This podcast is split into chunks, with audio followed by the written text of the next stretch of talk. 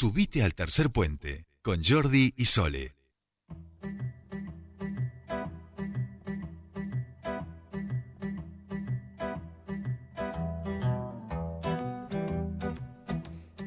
Ya estamos aquí, último bloque de este tercer puente de día jueves y como bien saben ustedes, aquí nos ponemos a hablar de tecnología. No solo nosotros, por supuesto, sino alguien que sabe de a montones y que encima le gusta contárnoslo. Al señor Gustavo Giorgetti, por supuesto. ¿Cómo le va? Muy buenas tardes, Gustavo. Bienvenido a su espacio. Jordi, Ay, sí. Estaba como, estabas como a lo lejos al inicio. Ahora sí, ahora te escuchamos bien. Se ha ido alejando en el plano, ¿viste? Podría ser también. Eh, Gus, bueno, la semana pasada abriste la puertita de la inteligencia artificial. Quiero decirte que un montón de gente, no sé si no fue la más escuchada, de la, tendría que fijarme ahora, pero un montón de gente nos escribió, nos mandó mensaje, quedó contenta y quedó expectante. Eh, yo hoy, por supuesto, he dicho, claro, que se viene el, el módulo 2, vamos a decir, de inteligencia artificial y vamos a poner la lupa en, lo, en el algoritmo y sus sesgos, hemos dicho. ¿Estamos bien? Qué tema, qué tema, ¿eh? Tremendo. un tema no resuelto y, que nos tiene que ocupar. Así es, así es. Eh, algunas cosas hemos hablado, a veces lateralmente, cuando hemos hablado de algunas, el dilema de las redes sociales, estoy pensando de la serie, algunas cositas mínimas hemos dicho de los algoritmos, pero no, no nos hemos metido tanto, ¿no? Claro, claro. No, el tema de, del, bueno, del machine learning y, todos los datos que se usan para entrenar los algoritmos tiene un problema que, bueno, ya dijimos, ¿no? Si los datos son malos, los resultados de la inteligencia artificial van a ser malos. Exacto. Pero el tema es qué tan buenos son los datos que le damos y qué tan completos son del problema que queremos resolver con la inteligencia artificial. Entonces aparecen los sesgos eh, propios de, la calidad de los datos que le estamos ofreciendo. ¿no? Y ahí aparecen problemas de todo tipo que algunos no se van a resolver quizás nunca, pero bueno, que tenemos que tener conciencia de que existen. ¿no? Eh, uno de los primeros sesgos registrados, eh, por los años 60, 1970, fue cuando el vicedecano de una, un hospital de Londres, creo que es el hospital St. George, eh, tenía tanto trabajo para, para admitir las solicitudes de, los médicos que empezó a pensar en un algoritmo. Y creó un algoritmo de admisión. Lo probó en, un año, o sea, un año, eh, lo, lo, hizo con los datos históricos de, de, los, de las evaluaciones, pero cuando lo prueba, lo prueba con, o sea, los alumnos fueron aprobados por profesores y a su vez el algoritmo los seleccionó. Y tuvo una suerte del 90-95%, con lo cual dijo, bueno, esto está bárbaro, no, no, no gastamos tiempo en analizar las, postulaciones, simplemente las pasamos por el algoritmo. Todo anduvo bien hasta que en el, en el año 1984, o sea, varios años después, 10 años después, empezaron a notar que todos los médicos eran parecidos.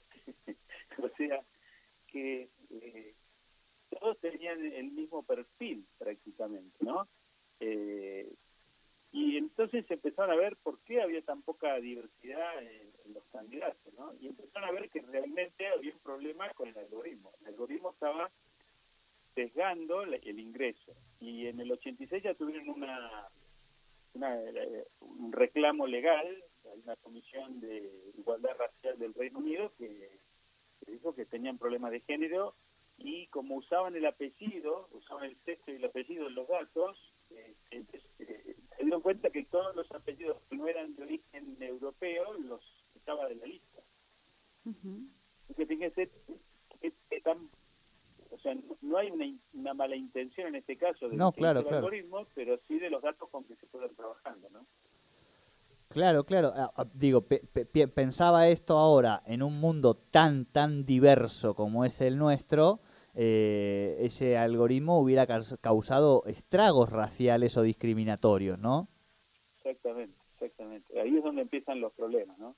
Hay como grandes grupos de, sesgos, ¿no? Detectados. Hay temas estadísticos, qué sé yo, si vos este, estás haciendo un estudio de con inteligencia artificial de seguridad en, en la ciudad, por ejemplo, ¿no?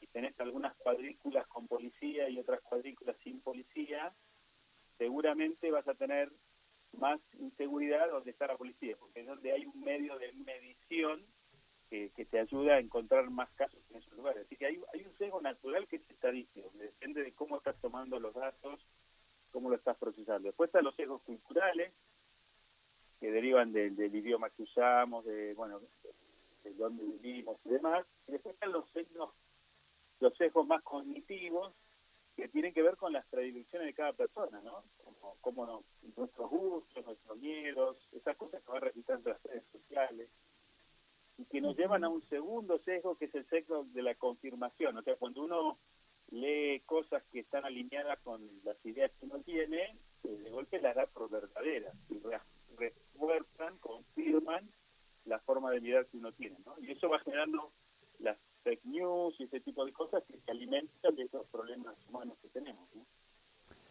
De, de esos pro- hay, hay como grandes grupos de, de sesgos que están atados a las personas, están atados a las personas. Y eso es, es un problema, por eso es medio irresoluble. Tenemos que darnos cuenta si tenemos sesgos o no nosotros. ¿no? Los sesgos son parecidos a, la- a los prejuicios. Ujú. y el, el- dicen que el sesgo más grande que hay es creer que uno no tiene prejuicios. o sea, siempre hay algún tipo de prejuicio atrás de, de cada persona, ¿no? Claro, Ahí claro. tenemos un, un gran abanico de casos, ¿no? Eh, hace poquito, creo que fue la semana pasada, eh, Twitter hizo un... las, las empresas también te buscan resolver los sesgos de su algoritmo, ¿no? Y hizo un concurso pago donde el que, gana- el que encontraba un sesgo de los algoritmos de Twitter este, recibía un premio. Y uno de los que apareció fue justamente un sesgo que tiene que ver, viste la- las fotos en Twitter cuando vos subís fotos, las fotos es como que se acomodan en el, en el Twitter, ¿no? Y hay una parte que se ve y otra parte que no se ve. Y hay personas que descubrieron que, bueno, que eh, en realidad le, le llamaba la atención a una persona que participó en este concurso de que él cuando hablaba con su jefe en, en, en- en Zoom y hablaba, eh, su jefe de, de- de color negro, entonces cuando él hablaba con él, siempre cuando subía la foto del tweet, no importaba de qué lado estaba de, en, el, en el Zoom, siempre salía él en la foto. O sea que había como una predilección del algoritmo a poner los blancos Claro.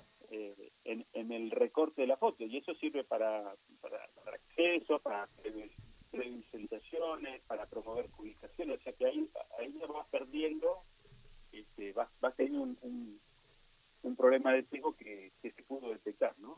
Claro. Después hay que tratar de arreglarlo, que eso es otro problema, ¿no?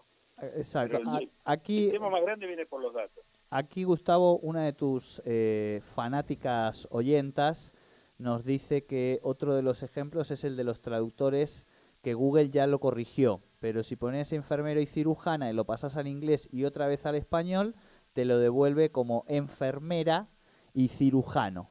Es decir, te lo cambia. Te lo cambia. sí, sí, sí. Hay muchísimos casos, ¿no? Bueno, hay otro, eh, pero así, sesgos de segundo nivel serían, ¿no? No, no esto que estamos mencionando, estadístico, cultural o cognitivo, que tiene que ver con las búsquedas. O sea, si, vos, si yo mañana te doy una tarea de escribir un trabajo sobre algún tema, vos vas a entrar a Google, vas a buscar y vas a usar las primeras búsquedas para escribir sobre ese tema. Exacto. Con lo cual va a reforzar esos primeros temas como temas más importantes, porque el buscador va a seguir encontrando la misma lógica. de- Exacto. Entonces te empiezan a generar este, sesgos ya de segundo nivel que los, los mismos algoritmos están sufriendo en su propia en su propia en su propio uso, ¿no?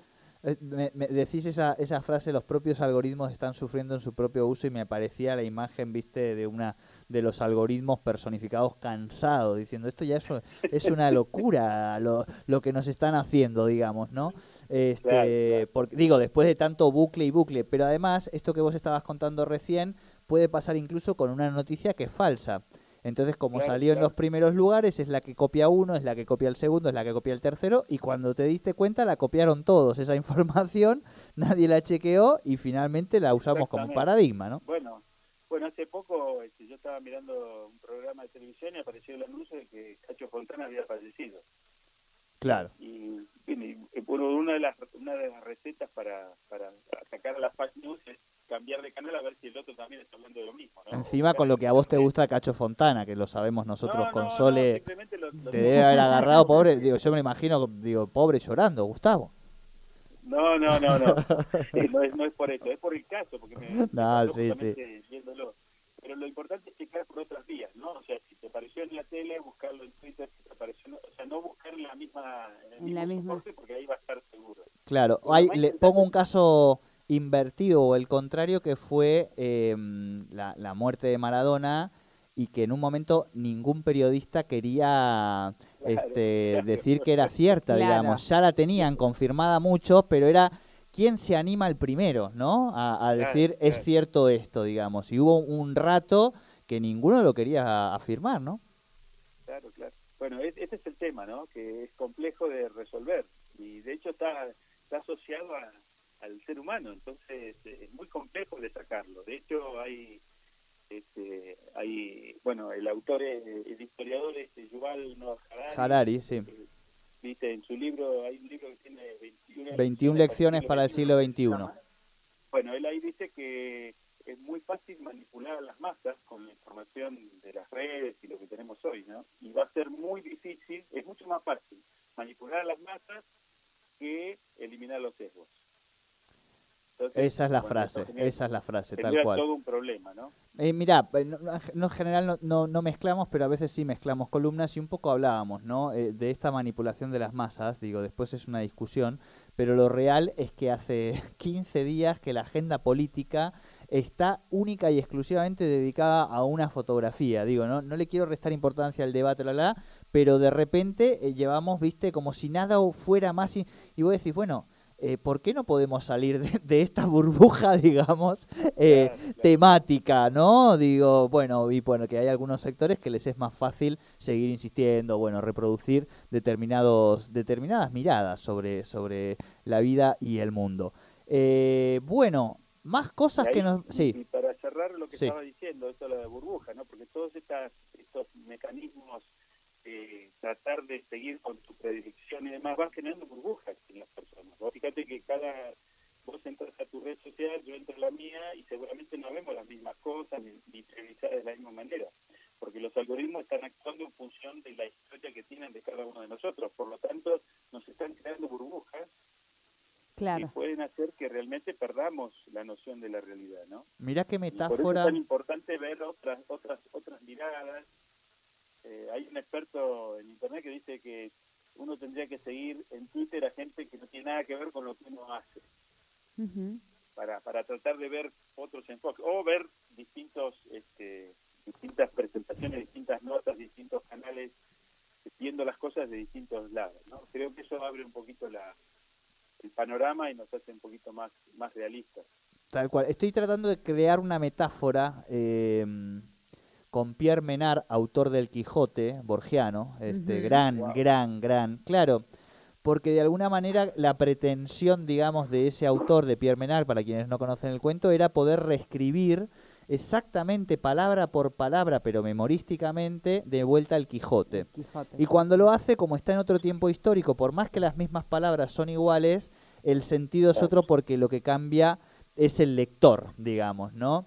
Eh, hoy los algoritmos son nuestros lectores, digo, ni más ni menos, y van recopilando esa información. Entonces me preguntaba si habría, si seríamos capaces eh, los seres humanos de poder crear este el mismo timeline, el mismo storyline, digamos, ¿no? La misma sección de noticias de, de alguien que sea nuestro amigo. Reproducir exactamente el mismo muro este, de otra persona, digamos, ¿no? Y si allí los algoritmos finalmente podrían darse cuenta, encontrarían la diferencia o eh, sucumbirían, como puede ser un poco este relato de, de Pierre Menard, este autor del Quijote de, de Borges. No sé si se entiende por Ujú. dónde voy, sí, ¿no? Sí, sí, sí, sí, sí, se entiende, se entiende. Bueno, Bueno, hay, hay, hay mucho mucho trabajo para hacer. en Para esto, ¿no? ser O sea, exacto. Mucha gente que está preocupada, de hecho hay la OCDE, por ejemplo, ha sacado, creo que en el 2018, recomendaciones y define ahí pilares, ¿no? El cumplimiento legal, porque cada tema que uno aborda, con vos fíjate que vos entras a Zoom, pones el fondo automático y está, tienes un algoritmo que está trabajando ahí para mostrarte a vos y no mostrar el fondo. Entras a, la cámara de fotos y ahí tenés otro algoritmo que está encontrando las caras. Eh, hablamos de Twitter buscando la imagen para presentar. O sea, estamos invadidos por los algoritmos de inteligencia artificial, más allá de que los creamos o no, nos demos cuenta. Entonces aparecen temas eh, de tema legal, de tema ético y de robustez de los algoritmos, ¿no? que realmente no, sean fáciles de, fracasar ante situaciones no previstas porque pueden traer mucho daño a las personas. Bueno, de hecho ahora con los autos autoconducidos... Tal cual, eso te iba a decir. tanto pasa, ¿no? Exactamente. Eh, y por no hablar seguramente de algo que desconocemos un poco más, pero que tiene que ver con, con los drones para el uso armamentístico, donde seguramente allí hayan cometido fallos, errores, pero quizá no, no nos enteramos, pero digo, puede ser también, ¿no? Claro, claro totalmente. El problema es grande y bueno, ya que hay que ir trabajando. Pero bueno, hay, hay lugares donde, bueno, algún día podemos hablar, Estonia ya tiene leyes para la inteligencia artificial, a pesar de que creo que hace unos días, este, no, no, bueno, no recuerdo la fecha, pero un micro autoconducido chocó con un micro conducido por un ser humano y a pesar de que tienen la ley, sí. voy a decir, a pesar de que tiene la ley, cuando se bajaron todos, porque era la primera vez que chocaba algo, claro, claro. algo humano, no sabían qué hacer.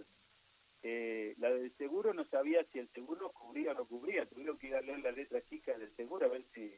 O sea, nadie sabía qué hacer, la policía no sabía cómo registrar claro, el caso. Claro, claro, estás claro. hablando del lugar más avanzado, pero eso, esas cosas pasan. No, no, además porque están haciendo la práctica mientras tanto, o sea, digo, esto es en tiempo real, digamos, ni más ni menos, ¿no?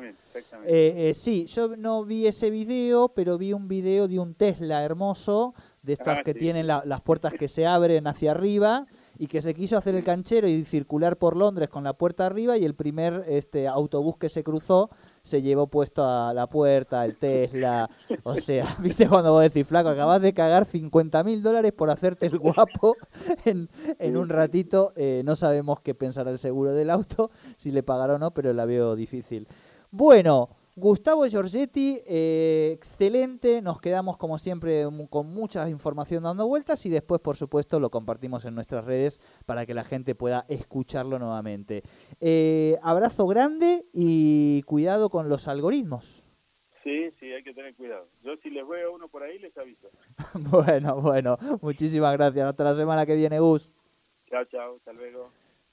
Segmento de tecnología, algoritmos, inteligencia artificial, aquí en Tercer Puente.